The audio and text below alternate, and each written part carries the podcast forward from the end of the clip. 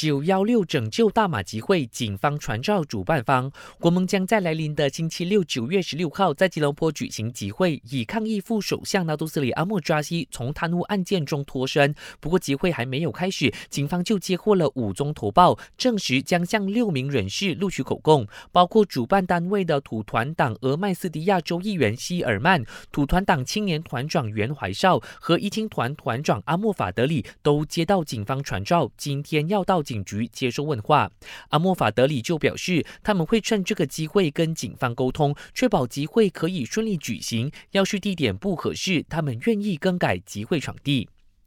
因为阿莫扎西案件，大马民主联合阵线穆大撤回支持，令团结政府在国会失去了三分之二多数优势。时事评论员刘维成告诉本台，穆大离开后带来的影响，可以从两个层面来看。穆大他撤出支持的话，哦，团结政府他还是有一百四十七席啦，所以在那种预算案啊，然后还有那些法案的一些修订哈，这个数字哈其实是已经相当够用了啦。因为这些立法工作，它只需要那种 simple majority 就可以通过了嘛。啊，不过如果是从修宪的那个层面来看的话啊，这个实质影响就有了啦。因为修宪的那个动作，它是需要就是三分二的那个优势，它才能够通过的啦。李维成就认为，穆大离开团结政府之后，要以关键多数的第三势力存在，未来的政治前景将面对很大挑战。毕竟他们在国会也只有一个席位，基本盘还不算稳固。